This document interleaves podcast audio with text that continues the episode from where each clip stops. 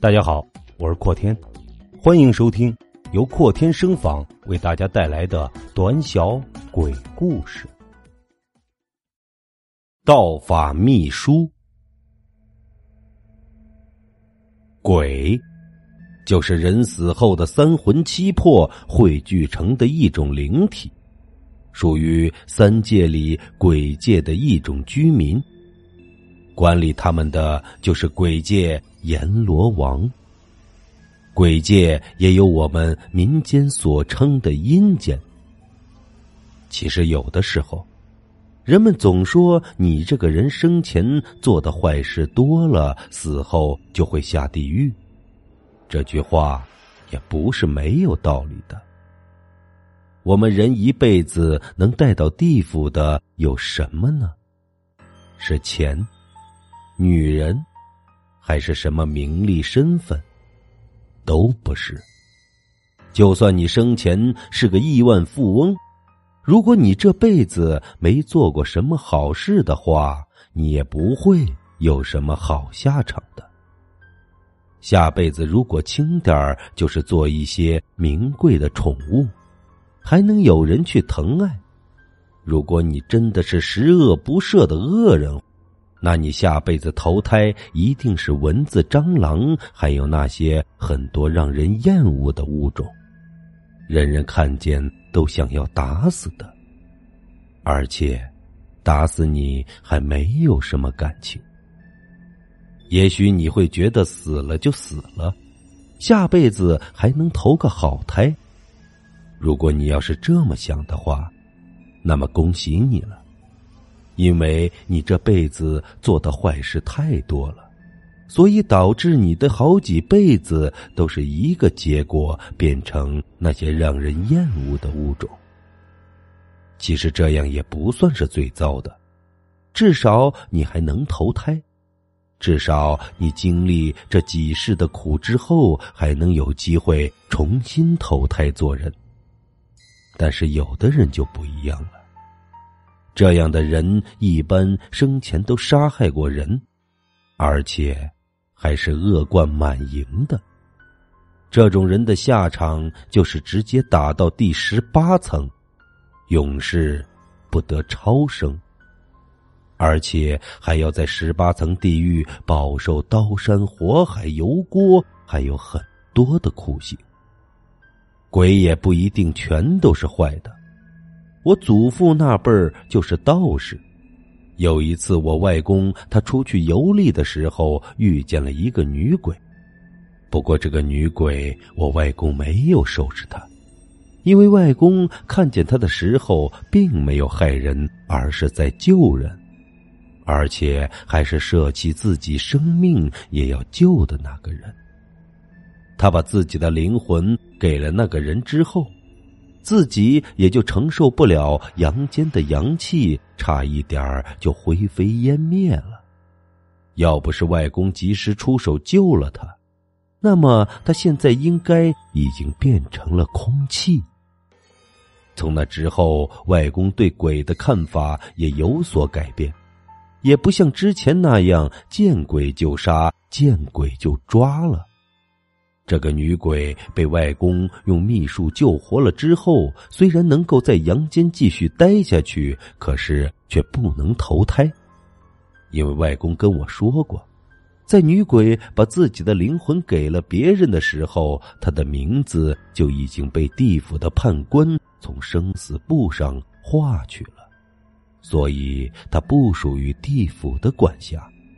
地府自然也就没什么理由让他再投胎了。所以从那之后，他一直跟着外公。外公有什么事情也都跟他说，有什么好事也先让他去做。在外公的努力下，再加上女鬼的善意，终于感动了地府的地藏王菩萨。菩萨答应让女鬼去投胎。在临走的时候，女鬼对着外公叩下了几个响头。从他走了之后，外公的心情一直不算太好。有几次，外公想教父亲怎么抓鬼，可是父亲是一个大学生，他根本就不相信有鬼。有好几次，父亲把外公气得都快要昏了过去，但是外公还总是想着要教父亲。最后，我终于看不过去了。有一天，我趁着父亲出门的时候，去外公家找到了外公，然后对外公说：“我想要学法术。”外公惊讶的说：“你要干什么呢？”我回答说：“学法术啊。”你不是总要教爸爸学法术吗？可是他不肯学，那你现在交给我好了，反正都是父子，都一样。外公一听，顿时就笑了：“ 好，乖孙子，既然你想要学，那我这个老头子就教你。你爹那个人以为自己是大学生，就看不上我这个法术了。”我听外公这么说，知道他还在生父亲的气，于是就对外公说：“外公，其实父亲只是不想让你太累了。”外公疑问的问我：“哦，是吗？”我点了点头：“对呀，父亲还经常给我讲你以前的英雄事迹呢。”外公笑了笑，然后说：“嘿嘿，哎。”你爹也是，教个法术能累到哪里去呢？那外公，我们先从哪里开始学起啊？外公这时候从怀里拿出一本古籍，这本是我们祖上传下来的秘术，上面有很多门派的法术，还有怎么训练，怎么把法术的威力施展到最大。我拿过书，然后又问外公。外公，不是你教我吗？外公摸了摸自己的胡子，说：“我不教，当初我也是自己学的。因为这个事情讲究缘分二字。如果你的资质够聪明，那么就算我不教你，你也是能看明白这本书的。但是如果你跟这本书无缘的话，那么就算我肯教你。”你也是学不会的。我想你父亲不是因为怕我累，而是怕自己累，所以才不学的吧？哈哈哈！我看着手中的书，还准备要问点什么。这时候，外公摆了摆手说：“好了好了，时候不早了，你回去吧，路上小心点这本书。”如果有什么不会的，你就直接跳过。等你把后面的知识都研究透了，那前面的内容自然也就懂了。我拿着书回到了家，在家门口看见了父亲。我把书放到了后面，然后回到了自己的房间。中途，父亲叫住我，问我：“你下午去哪里了？”我回答说：“嗯，去别人家看电视去了。”说完，我就赶快的跑回了房间里，因为我害怕父亲发现这本书。如果父亲发现了，不仅会没收，说不定还会臭骂我一顿。如果火气上来了，也许还会揍我。我回到房间，拿出了书，结果我打开之后，发现书上根本就没有字儿。我又往后面翻了几页，可是上面也没有字。也许这就是外公说的缘分吧。